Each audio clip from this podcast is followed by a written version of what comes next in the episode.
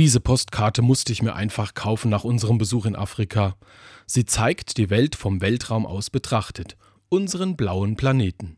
Nur das Besondere, die Karte ist ein Hologramm und je nachdem, wie ich die Welt halte, wie ich die Karte hin und her bewege, sehe ich entweder Amerika, Asien und Australien oder Europa und Afrika.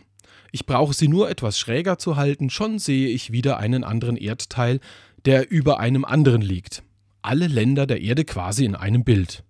Ja und, könnte man meinen, gibt es doch als Landkarte, auf der alle Kontinente auf einmal zu sehen sind. Aber dann ist es eben auch nur eine Weltkarte ohne Tiefblick. Als Hologrammpostkarte ist diese Welt auf einmal nicht getrennt in fünf Erdteile, sondern eine Welt. Ein schöner Gedanke. Alles gehört zusammen. Es kommt eben auf den Blickwinkel an. Seit unserem Afrika-Besuch ist mir der Gedanke wichtig geworden. Und die Hologrammkarte erinnert mich an die eine Welt für alle.